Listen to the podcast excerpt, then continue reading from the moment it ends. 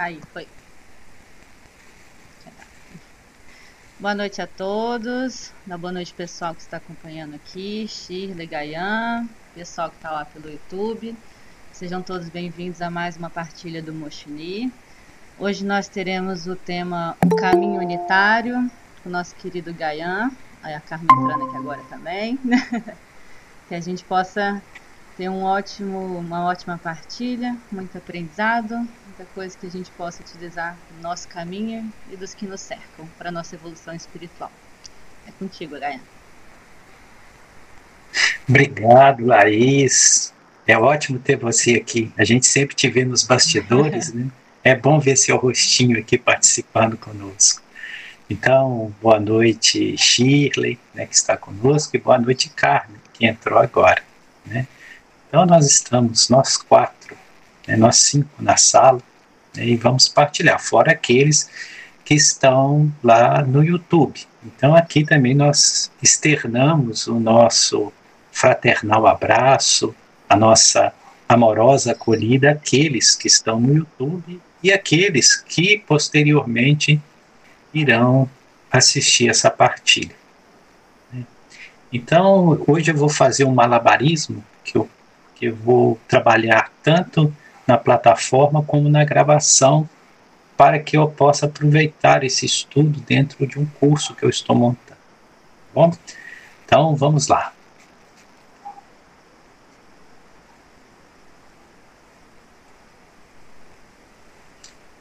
Então a nossa proposta hoje é falar sobre o caminho unitário. E quando nós falamos de caminho unitário, nós estamos querendo falar da não dualidade. E o que é a não dualidade? É, a não dualidade é aquele caminho que vê, obviamente, a unidade entre o ser e a essência suprema.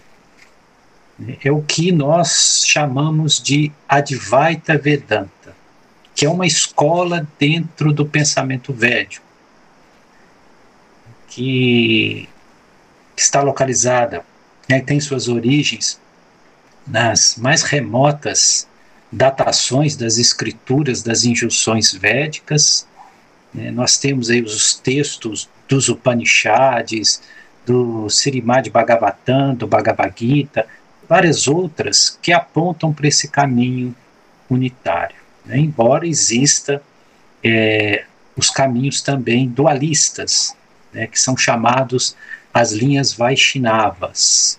Né, são termos que nós estamos usando é, como referência, obviamente, à origem desse conhecimento, mas que não vamos nos apegar muito aos termos. O importante é o entendimento. E nós queremos destacar o quanto a observância desse caminho unitário, ou seja, da superação da dualidade pode construir consciências felizes, ditosas e espíritos pacificados, harmônicos.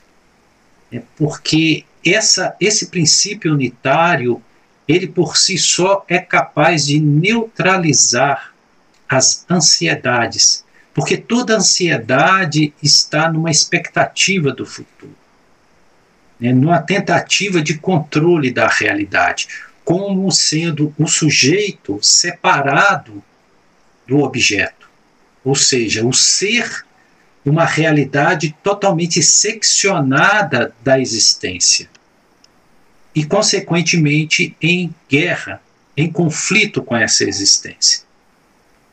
Nisto vemos a maioria dos conflitos internos que vivenciamos, das angústias e dores que carregamos.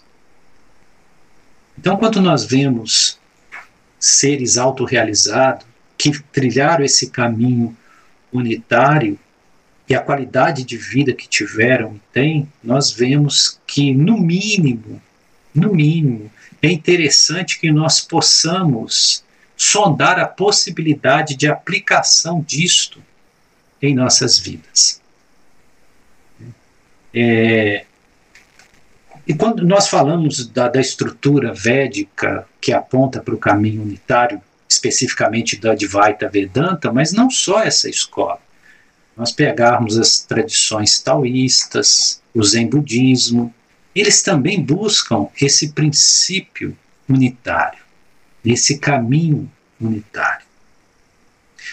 Para nós entendermos o caminho unitário, vamos procurar primeiro entender o que é a dualidade, ou o caminho dual, que é o caminho da maioria das escolas religiosas, principalmente no Ocidente. Se nós pegarmos toda a herança cristã, todo o legado cristão no Ocidente, todas as instituições e designações que se dizem cristãs, que são cristãs, elas têm um princípio dualista. Elas trabalham com esta visão de Deus separado do homem. Isso é a dualidade. Ou seja, existe um ser né, que está lá num patamar elevado, num céu fictício, em cima de nuvens, um velhinho de barbas brancas. Não importa a estrutura né, que nós construímos para designar esse ser. E nós construímos, porque esse Deus que nós vivenciamos nada mais é do que uma projeção das insuficiências humanas e dos desejos não realizados. Como nós somos impotentes para realizar os nossos desejos, nós construímos um Deus fora de nós para que esse Deus realize aquilo que nós sabemos e sentimos impotentes de realizar. E aí nós queremos que Deus seja aquele servo que atenda todas as nossas vontades. Né? Então, esse, essa estrutura ela é muito arraigada na construção consciencial daqueles que têm uma formação dentro do cristianismo em geral, seja o catolicismo, as escolas evangélicas ou outras. É sempre esse princípio dual. E esse princípio dual não permite que as pessoas, ou seres, ou as consciências. É caminho que vê, obviamente, a unidade entre Tem alguém com o microfone aberto. a essência suprema. O microfone que está pegando o áudio do YouTube. Ah, obrigado. Então, nós, consciências, sempre somos afetados por esta estrutura que está muito arraigada em nós, pelas nossas formações, onde nós nos vemos em separatividade. Daí também que nascem todos os medos, né, todas as inseguranças. Porque quando eu me sinto separado, ilhado, eu vejo que existe eu, essa instância egóica que eu preciso defender, que está jogada no mundo, existe o mundo ou a existência como algo hostil e estranho. E esse algo hostil e estranho pode me ser lesivo. Daí a necessidade de autoproteção, de autodefesa. Então, nós construímos esse castelo do ego, essas torres de marfim do ego. E ficamos isolados né, nessas torres do castelo, é, olhando o que está fora como algo que é o outro, ou a outra coisa, que não pode ser nós mesmos. Né? Então, quando há encontro entre pessoas, não há comunhão, e sim colisão. Por que não há comunhão e sim colisão? Porque são duas realidades diferentes o sujeito A se sente diferente do sujeito B. E o sujeito B se sente diferente e apartado do sujeito A. Então, quando se encontram, não há comunhão, há colisão, há conflito. E cada um com a necessidade de defender o seu próprio ego. Esse é o caminho dual, essa é a, é a construção que todos nós recebemos. Cada um de nós recebeu porque vivemos no Ocidente, nascemos numa cultura onde o dualismo é cultivado. Então é possível superar isso? É possível que o ser se sinta novamente unificado ao Ser Supremo? se sinta em comunhão com tudo que o envolve e no qual ele está submetido como ser existencial no mundo e para o mundo. Esse é o caminho unitário. Esta é a proposta da filosofia Advaita Vedanta. E nós acreditamos que ela seja uma das filosofias mais elevadas que o, que o ser humano já produziu nesse orbe. E também é convicção pessoal que ela advém dos planos divinos. Ela é uma mensagem divina para os homens. Então, o que é essa Advaita Vedanta? Advaita Vedanta é uma postura, é uma visão que tenta quebrar esse dualismo por entender que esse dualismo é fruto de uma ilusão. E tenta trazer o homem consciencialmente, como essência divina, a se reunificar a Deus. Aliás, o termo religião, que vem do latim religare, aponta exatamente para isso, embora na prática não funcione. Porque se nós nos dizemos de nós mesmos religiosos, ou que temos religião, queremos dizer que temos um princípio de religare, uma proposta de nos reunificarmos a Deus. Mas nós nos mantemos sempre em separatividade. Deus é algo fora, algo distante. E nós somos esses seres pequeninos perdidos dentro do oceano da existência material. Isso traz sofrimento, isso traz insegurança, isso traz medo, ansiedade. É, quando nós trabalhamos com pessoas depressivas, e até na minha profissão eu lido muito com pessoas que estão atravessando quadros depressivos, quando nós vemos uma pessoa depressiva, claramente nós vemos o descompasso entre essência e existência. Aquela essência, o ser que está ali, ele não se encontra dentro da existência que está no entorno dele. Ele não vê mais conexão. Ele se sente apartado, desconectado. E isso que causa essa dor profunda de alma né, que o depressivo sente. Porque ele não se sente parte de absolutamente mais nada. E também não suporta o peso desse isolamento em si mesmo. Dessa morada escura onde ele se encontra. Ele não consegue mais se reintegrar ao plano da luz divina. Então, veja, vejamos como é importante nós, no mínimo, analisarmos essa, estas posturas do Advaita Vedanta. É, vamos entender um pouco como o Advaita Vedanta, que é esse caminho unitário, como ele entende o ser. Ele entende o ser que ele chama de Atma. Atma é o ser, é o Cristo interno, se nós quisermos de, é, usar esse termo. É a essência luz, a centelha divina de cada um de nós. Isso é o Atman. Então, o Advaita Vedanta entende que esse ser que somos, esse self, que não é o ego. O ego é outra realidade. Mas o ser real, essa, esse ser consciencial, esse, essa essência imperecível, né, que, que não pode ser anulada pela morte, que é imperecível. Isso é o que somos. Ela vê esse ser como parte do próprio Brahman absoluto. O que é o Brahman absoluto? O Brahman absoluto é Deus. Né? É a causa primária é o único não criado. Né? Porque se ele fosse criado, teria que ter uma causa anterior que o, que o fizesse vir à realidade. Então ele é o incriado.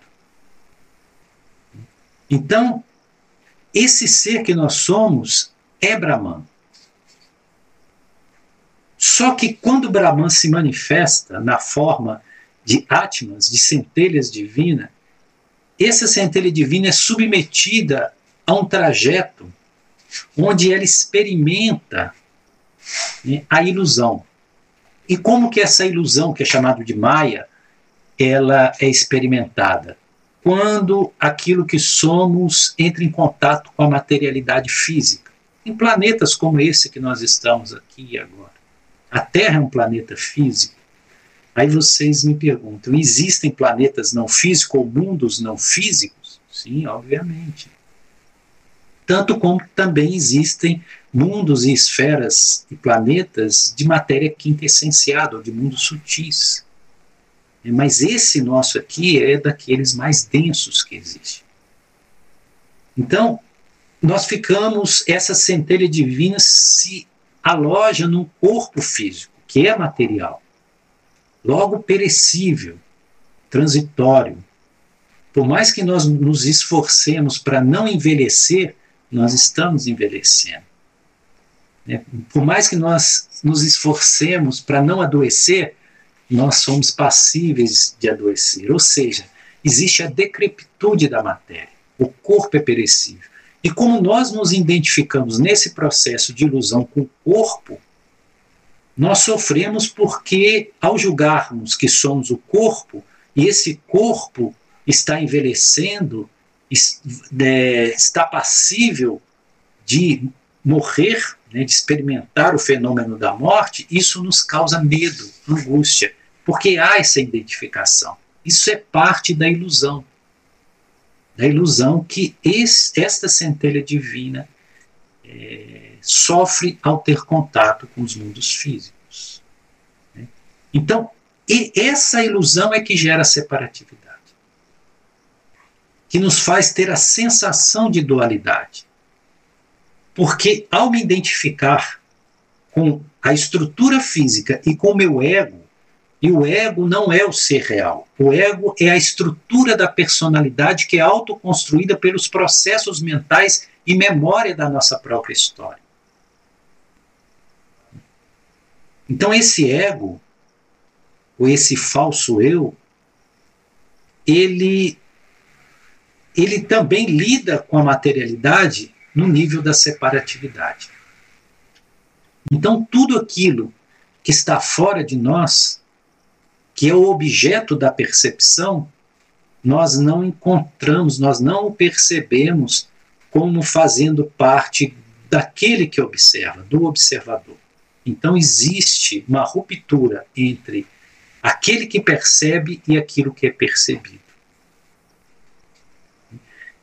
Isso é algo muito claro nas nossas estruturas mentais, né? porque o intelecto ele é muito útil para lidar com o mundo material, mas quando se trata de planos conscienciais, esta mente né, é, que faz discernimento, ela não é muito é por isso que as escolas espiritualistas avançadas trabalham com um processo de silêncio, nessa tentativa de neutralizar essa mente.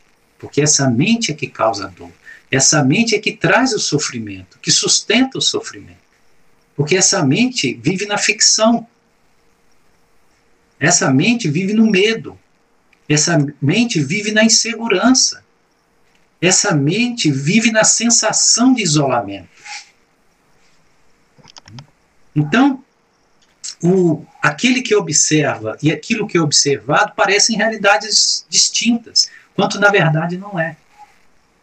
Por exemplo, vamos tomar um exemplo. Se nós pegarmos uma cadeira, cada um de nós pode, nesse momento, imaginar uma cadeira. Mentalmente vem o objeto, a, a imagem da cadeira. Isso é uma realidade? Por enquanto, isso é apenas algo que está no nosso plano mental. Qualquer um de nós aqui agora imaginou uma cadeira. Ela existe dentro do nosso plano mental. Então, isso é algo autoconstruído, que só existe enquanto existe aquele que observa, aquele que pensa na cadeira. E vamos para um segundo momento, quando nós visualizamos concretamente uma cadeira que esteja no ambiente. também é ilusório. Por quê? Porque aquela cadeira só existe quando existe o observador que olha para a cadeira. Tudo, absolutamente tudo dentro do nosso plano de percepção só existe no momento que percebemos. Se, se nós estamos nessa sala, estamos olhando para a cadeira, e alguém vem e apaga a luz e fica o escuro total, essa cadeira desaparece. Porque ela saiu do campo da nossa percepção. Então a realidade ela é uma construção da percepção. Que é, por sua vez, edificada a partir dos sentidos físicos. Isso que está, nisso se reside o nosso plano de ilusão porque aquilo que vemos como matéria e percebemos no mundo exterior não é exatamente aquilo que é a realidade. Porque a, a realidade que nos cerca é uma realidade multidimensional. Né? Os mundos espirituais estão aqui e agora, e nós não os percebemos. Ou seja, a nossa capacidade de percepção é muito limitada. Logo, nós nos confundimos, né? nós sofremos ilusões. E essa ilusão nos dá a sensação da separatividade. Existe uma história de um homem, um homem santo, que se propôs uma vida de austeridade e quis conhecer Deus. Ele se propôs a praticar austeridade até que Deus se manifestasse para ele e ele pudesse ver Deus. E ele se retirou, foi para uma caverna no alto da montanha e viveu praticamente de água e algumas frutas silvestres, meditando o dia inteiro, passando o dia em meditação e chamando pelos, por Deus, né, que ele era um hindu, né, ele chamava por Ishvara, né, que Ishvara possa se manifestar. Né. Enquanto eu não, não tiver um contato com Ishvara, eu não abdico de estar em austeridade. E ele ficou um ano nesse processo, dentro dessa caverna, né, quase não se alimentando, o dia inteiro repetindo os nomes de Deus, né, chamando, né, repetindo os mantras. Depois de um ano, ele estava sentado em meditação dentro da caverna, ele viu uma luz brilhar na porta da caverna. E, obviamente, todos os pelos do seu corpo né, se ergueram, toda a adrenalina se espalhou pelo corpo e ele pensou: chegou, é ele. E ele ouviu uma voz que perguntou: Quem está aí? E aí ele imediatamente respondeu: Senhor, Senhor, sou eu, sou eu, o vosso servo. Aí aquela voz respondeu: Eu não vejo ninguém e desapareceu a luz. Ele ficou muito triste pensando onde eu falhei. Onde foi que eu errei? Eu vou aumentar ainda mais a minha austeridade. E ele passou um outro ano inteiro nesse processo de meditação, tentando contemplar né, e atrair Deus para que tivesse um contato pessoal com Deus. Passado um ano, ele estava de novo em meditação ali. Novamente ele vê o clarão na, na, na entrada da caverna, aquela luz forte. E ele novamente se colocou em expectativa. E novamente a voz perguntou: Quem está aí? E ele apressadamente disse: Mestre, Senhor, Senhor, Ishvara, sou eu, sou eu, vosso servo. E novamente a voz disse: eu não vejo ninguém. E desapareceu. E ele ficou totalmente arrasado e falou: Eu vou esquecer disso tudo. Não adianta procurar. Não adianta. E olha que interessante, quando ele desiste do, da procura, é que a realidade vem. Aliás, nós somos assim. Nós não encontramos Deus porque procuramos demais. Às vezes é preciso desistir da procura para que aquilo que é procurado nos ache. Porque quando nós procuramos demais, nós não somos encontrados. E não somos nós que encontramos Deus, é Deus que nos. Então, todo esforço, às vezes, mais nos distancia do que nos aproxima. Então, ele desistiu e falou: Eu vou eu vou viver feliz a minha vida aqui, adoro essa caverna, esse lugar maravilhoso. Então ele começou a viver ali, tomava banho na cachoeira, enfim, começou a ficar tranquilo, esqueceu daquilo. Passado um ano, ele estava um dia sentado na caverna, tranquilo, e ele veio aquele clarão, aquela luz de novo, né? e ele lembrou daquilo, né? E novamente a voz perguntou: Quem está aí? Aí ele deu uma risada e falou assim: És tu que está aqui, não eu. Aí naquele momento a presença de Deus o tomou aquela luz e o, o unificou com essa presença. Ou seja, ele superou essa separatividade. No momento que ele reconheceu que aquele que buscava já era o próprio buscador, ou seja, que não havia distinção entre Atma e Brahman, que a essência do que somos já é Deus em manifestação, ele conseguiu que essa luz divina o abraçasse e o reunificasse. Esse é o caminho do Advaita Vedanta. Né? Esse é o caminho né? que busca entender Deus como uma presença. É, dentro da Índia existem, como eu disse, escolas que são dualistas, né? principalmente os Vaishnavas. É, a, a, eu acho que a Kátia já teve um período dentro do movimento Hare Krishna. É, os Hare Krishnas, né, de Srila Prabhupada, né, vem de uma tradição, né, de uma sampradaya, uma descendência, né, e eles são Vaishnavas, os Vaishnavas são dualistas, ou seja, qual que é o processo da Bhakti Yoga? É um processo onde você se coloca em interação com Deus, mas Deus é algo que não é você. Krishna é Krishna, você é você. É o Atma. Então nunca há o processo de fundir-se em Deus. É, é, é uma escola. Claro que são caminhos válidos, não estamos aqui fazendo juízo de valor a nenhum caminho. Mas é de Vaita Vedanta, que são geralmente os shivaístas, né? E, e, eles já vêm dessa escola de Vaita. E a Advaita Vedanta já é diferente. Né? Que, quando houver a ilusão da separatividade, não pode haver o sentimento real de Deus.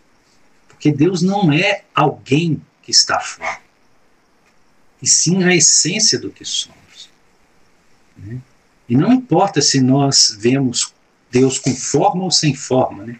que é chamado na tradição védica de saguna, que é com forma, ou nirguna, que é sem forma. Não importa qual é a relação. O importante é sentir que eu não sou diferente daquilo, que é a própria essência do universo. Tanto que uma, nos Upanishads, né, nós vamos ver que uma das expressões mais fortes do Upanishad é aquela que diz Tati Tuvan Asi. Tati Tuvan Asi significa tu és aquilo. Então você tem que ficar batendo isso até você perceber que você é aquilo. E é interessante que, que o próprio Jesus era um Advaita Vedanta, porque Jesus falava assim: você é Deus, vocês são deuses. Ele falava assim: eu e o Pai somos um. Aí todo mundo falava: ele está falando isso porque ele é Deus também, é filho unigênito de Deus. Tolice. Ele estava falando isso porque ele realizou a comunhão profunda com Deus. Ele dizia: Eu e o Pai somos um. Não há essa separação, eu e Deus. É uma unidade, é um caminho unitário. E o que, que Jesus pediu para nós? Sejam também essa unidade. Digam também, eu e o Pai somos um, porque isso é uma verdade. Mas nós entendemos tudo errado. Aí nós deificamos Jesus colocamos ele também na condição de Deus e separamos. Né? Deus fica lá no Jesus fica lá no altar. Jesus não tem nada a ver com a nossa realidade concreta. Por quê? Porque ele é Deus e nós somos humanos. Isso é que mata a essência luz de um avatar como Jesus. Né? Essa, esse princípio da separatividade. Então, a, a, esse caminho unitário que está presente no Advaita Vedanta, mas também no taoísmo, no zen budismo, em outras escolas, né, ele vê essa possibilidade de unificação. Nós citamos os Upanishads né, que é um dos, dos textos védicos, né, do Vedanta, é, e o que significa Vedanta? Nós falamos tanto de Vedanta, né? Vedas significa verdade. E esse, esse anta né, significa final, a parte final. Então, Vedanta é a parte final dos Vedas. Né? É onde estão as conclusões filosóficas. É onde está, por exemplo, os Upanishads. Né? É, então, ali está o conteúdo mais filosófico, os ensinamentos mais aprofundados. Então, nos Upanishads, tem uma expressão que eu acho maravilhosa, que diz o seguinte: Este mundo é uma ilusão. Ok, é uma ilusão, isso aqui é Maia. Né? Isso aqui é uma ilusão, e nós estamos inebriados por essa ilusão. Então, a, a primeira expressão é: Este mundo é uma ilusão. Ok. A segunda expressão diz: somente Brahman é real, ou seja, somente essa essência, que nós podemos chamar de Deus, que é Brahman, somente Brahman é real. Ok, somente essa essência é real, somente aquilo que é divino, que é Deus, é real. Inclusive, a única coisa real em nós é Deus. Tudo mais que não é Deus em nós não é real, é pura ilusão. E está sujeito à morte. É finito. Então, somente Brahman é real. Perfeito. A terceira frase é que é fabulosa, porque diz o seguinte: a primeira diz, este mundo é uma ilusão. Somente Brahman é real. A terceira diz, este mundo é Brahman. Ou seja, o que quer dizer para nós? Que tudo que é irreal se torna real quando nós vivenciamos o ser real. Que até mesmo o mundo que é uma ilusão, quando visto pelos olhos de Brahman, sendo nós esta manifestação de Brahman, ele se torna real, porque transcende a aparência ilusória. E nós vemos aí o, a, o que é chamado de lila, que é o jogo divino manifestando, né? construindo e dissolvendo miríades de mundos né, nos passatempos transcendentais dessa energia, dessa Shakti divina que sustenta o universo, ou sustenta a natureza, que é chamado de Prakriti.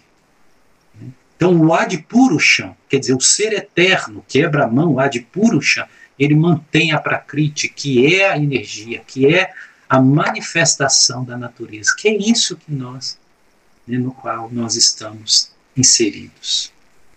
Né? Então, tudo que é existência é transitório e tudo que é essência é permanente, é imperecível. E o que somos nós? Existência ou essência? Somos essência. Somos o Brahman absoluto. Né? Então, aquela expressão, tu és isso, né? é Tati Tuvan Asi. Tu és isso. É, um dos maiores Advaitas Vedantas que passou por esse planeta e passou muito recentemente foi Sri Ramana Maharshi. E Sri Ramana Maharshi ele ensinava pelo silêncio, ou seja, cala essa mente para poder entender a realidade suprema. Enquanto você estiver pensando em Deus, Deus é apenas ficção mental. Não adianta. É, essa essência se chega a ela pelo silêncio, ou seja, quebre a mente. Então, Sri Ramana Maharshi foi um dos, dos homens santos que viveu muito recentemente na Índia, lá em Arunachala. Né? Arunachala, aliás, é um monte sagrado dedicado a Shiva. Né? Ele é a própria manifestação dessa energia shivaística né? no, mundo concreto, físico. Né? E ele né, que impactou muitas pessoas do Ocidente que o procuraram, muitos filósofos, pensadores eminentes, como Paul Branto, por exemplo. E Sri Ramana Maharshi era um homem que não teve instrução formal nenhuma, não teve estudo. Ele, ele saiu de casa para se encontrar com essa essência divina muito novo, né, uma, uma criança ainda, e foi ficar lá em Arunachala, eh, se passou anos em meditação, mas ele comunhou, comungou com o absoluto de forma direta. É o caminho direto. É por isso que é chamado de caminho direto. Não vem de nenhuma é, de nenhuma de nenhum atributo exterior. É a pessoa que percebe diretamente o plano divino. Né? Então, Sri Ramana Maharshi foi essa pessoa que, que fez esse caminho direto. E ele tinha uma metodologia muito simples para qualquer pessoa que o procurava. Né? Que ele mandava a pessoa pesquisar. Quando a pessoa dizia que estava buscando por Deus, ele falava: então não busque por Deus, busque por aquele que está buscando. Quem é você? Quem é você? O dia que você encontrar aquele que você é de fato, você vai encontrar tudo que você está buscando. Uhum. Esse, esse, processo de Sri Ramana Maharshi se chama Atma Vichara. Atma Vichara significa Atma é o ser, né, o ser real, e Vichara é procura é indagação, é repetir a indagação. Um exercício prático que qualquer um de nós pode fazer. Chegue na frente do espelho e comece a olhar para si mesmo e perguntar: quem é você? Quem é você? Eu garanto que qualquer um que fizer isso vai passar por um processo de estranhamento profundo. Alguns vão sentir até angústia, dor, Experimente fazer isso. Fique na frente do espelho olhando para a imagem que é refletida e falando: quem é você? Quem é você? Quem sou eu? Quem está dentro de. Quem é esse que pensa? Quem é esse que tem essa consciência? Isso é Atma Vichara. Então, esse é o caminho do Advaita Vedanta, que é o caminho unitário, ou seja, é o caminho que busca a superação da dualidade. Porque enquanto somos seres duais, nós vivemos em conflito. Né? Conflitos de toda a ordem entre o bem e o mal. Veja como as religiões são dualistas, elas elegem um Deus e ao mesmo tempo promovem um demônio que se opõe a esse Deus. Né? Uma coisa tão absurda, mas como nós sustentamos isso? Nós vivemos sempre presos entre o bem e o mal, né? entre o masculino e o feminino, o dia e a noite, tudo isso é dualidade, tudo isso é ilusão de um plano de manifestação material. Então, o caminho unitário, o caminho do Advaita Vedanta é aquele que busca né, perceber todas as coisas como sendo uma só. E que a essência daquilo que somos é Deus. Somos Deus. Aliás, Jesus disse isso. Então, se querem discordar de mim, discordem primeiro de Jesus, porque ele foi um grande Advaita. Né? E Advaita, aliás, significa não dual, porque Dvaita significa divisão, e A é uma partícula de negação, Advaita, que não divide, que não há dualidade. Então, Jesus, ele, ele mesmo manifestou essa condição de unidade, né? se sentia unido a Deus sendo ele Deus nessa unificação. E como todos nós também teríamos a obrigação de assim nos sentirmos se dizemos e sustentamos que seguimos Jesus, como falamos tanto por aí que seguimos. Né? Mas Jesus não queria ninguém seguindo ele, idolatrando, colocando ele no altar. Jesus queria que nós fôssemos Cristos, como ele manifestou a essência crística que nós fizéssemos brilhar a nossa luz, porque nós somos a luz do mundo e somos o sal da terra. Ele foi categórico: brilhe a vossa luz perante os homens, para que, vendo a vossa manifestação, os vossos atos, sintam a presença de Deus. Revele Deus através do que você é, da sua essência, da sua verdade. Isso é muito maravilhoso. Jesus é muito bonito. Jesus é uma instância maravilhosa, pena que muito mal compreendida. Aliás, Jesus é o grande desconhecido aqui no Ocidente. Né? Mas nós vamos parar por aqui. Já tivemos 40 minutos de exposição e vamos deixar para perguntas, respostas. Né? se não houverem, né, nós encerramos mais cedo. Né? Hoje nós temos no nosso comando, né, comando da nossa reunião, a nossa querida Laís. Né, Laís? Então, Laís, fique à vontade para você coordenar. Se houver alguma pergunta, alguma dúvida, nós. Se me permite, eu gostaria de, de, comentar. é, eu acho interessante, Gaia, reparar como hum. vários estudos, teorias, filosofias e práticas espirituais dizem a mesma coisa em essência, só que com palavras diferentes, né? Sim. Aí existe um seriado é, da Netflix até, The Midnight Gospel, que se chama. É um podcast que construíram as imagens de animação em cima desse seriado. Aí existe Sim. um episódio em particular que me hum. lembrou muito com, com você falando, que ele trata do, de um personagem que ele se encontra preso no que eles chamam no episódio de prisão do ego. E aí ele hum. tenta sair várias vezes, de várias formas diferentes, e toda vez quando ele tenta, ele acaba morrendo e voltando para o ponto inicial do desenho da cela, que ele está lá na cela ainda. E aí ele tenta, tenta, e cada vez que ele tenta, ele se esforça mais e se frustra. No final das contas, quando ele está todo arrebentado, assim, destruído, cansado, não aguenta mais, ele desiste. E aí, quando ele desiste, ele tentando sair da, da cela, assim, por exemplo, ele, se, ele encontra o, o policial. No início do episódio, ele atira no policial, tenta sair de qualquer jeito. No final do episódio, ele meio que consegue enxergar a própria imagem da cara dele refletida na cara de todas as outras pessoas. Que antes ele Olha batalhava. E aí, no final do episódio, por exemplo, em vez de brigar com o cara que tá na frente dele, que era outro companheiro de cela, ele fala: Não, não vou fazer nada contra você, eu só vou continuar seguindo o meu caminho. Aí esse companheiro de cela vê que ele poupou a vida dele também e fala: Não, eu vou com você. Aí eles continuam seguindo o caminho até no final do episódio eles se libertam da, da prisão do ego. Só realmente assim, vou seguir o meu caminho, não vou é, ter resistência, não vou fazer nada contra ninguém. Uma coisa bem. Que interessante, que maravilhoso. É uma, uma grande metáfora. Nossa, Sim. maravilhoso. Porque, de fato, o ego é uma prisão. Uhum. O ego é uma prisão. Olha essa, esse movimento do personagem. Ele se liberta e volta no começo e fica preso de novo no ego. Né? Isso é o nosso processo de reencarnação. Sim. Porque nós presos ao ego. O que nos faz reencarnar é a nossa atratividade pela matéria. É a ilusão que nós sofremos de que isso aqui é necessário para nós. Sim. Entende? Não, são então, várias, várias correlações que eu fui fazendo. É bem interessante. É.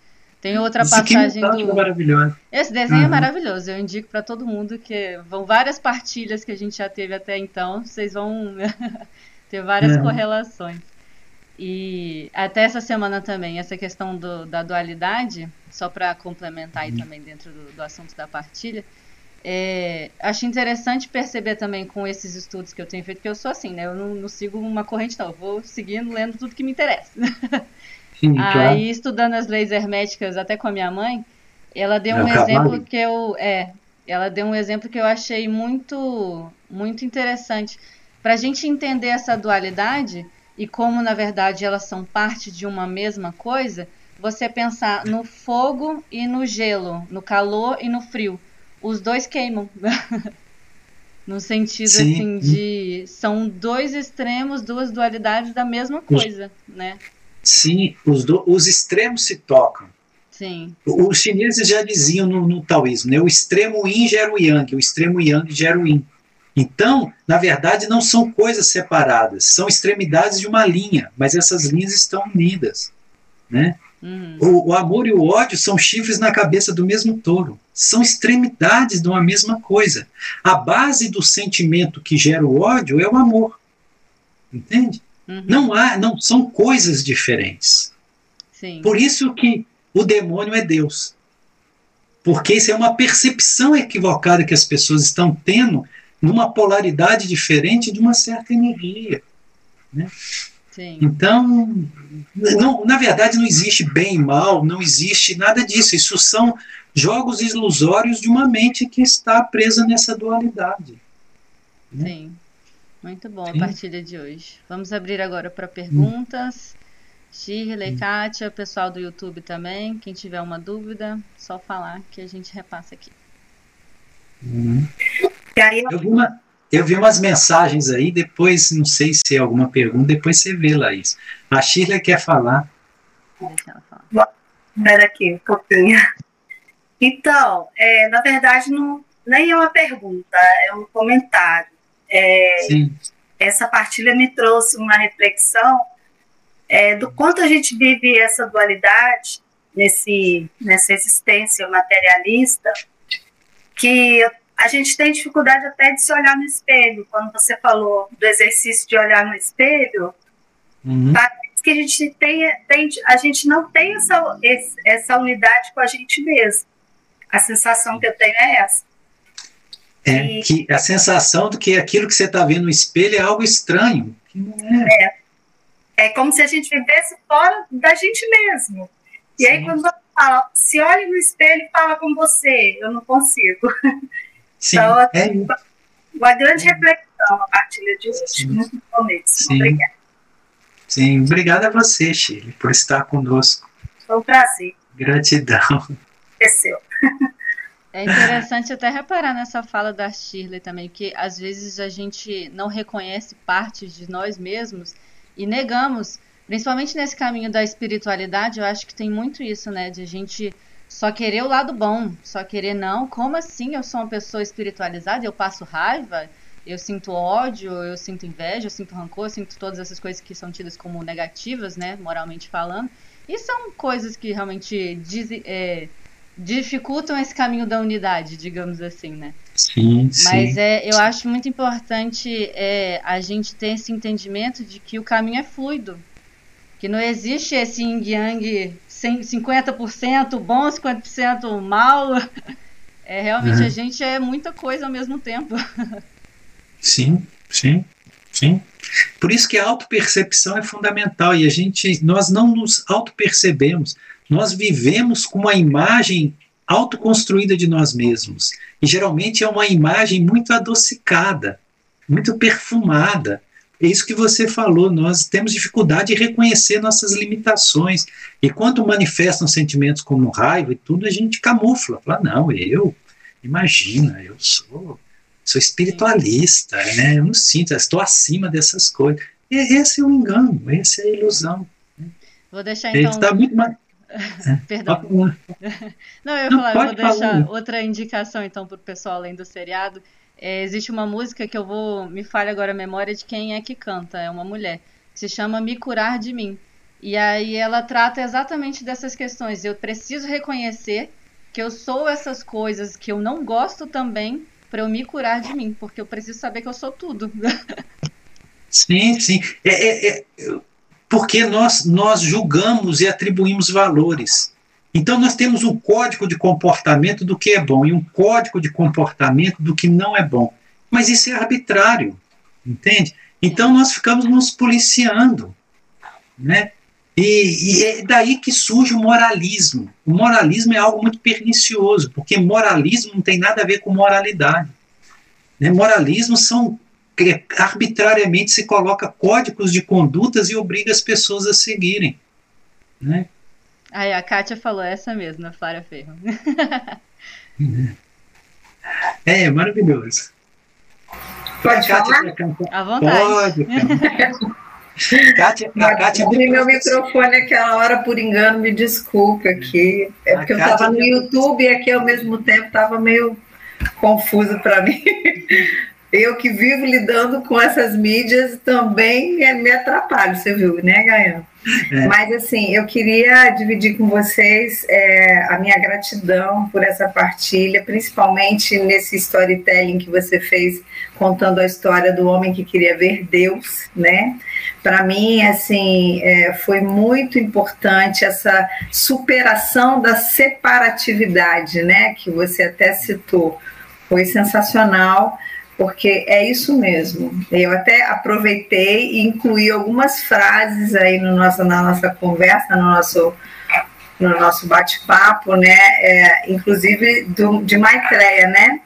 E, e, foram várias, né? Uma que não é dele, que é Eu Sou Deus em Ação, porque né, é, é justamente isso, não é nada separado, mas uma eu acho que é dele, que é Eu Concentro a Consciência do Cristo Cósmico para toda partícula de matéria Hum, hum. É dele, não é, Gaião? Eu acho que sim, sim.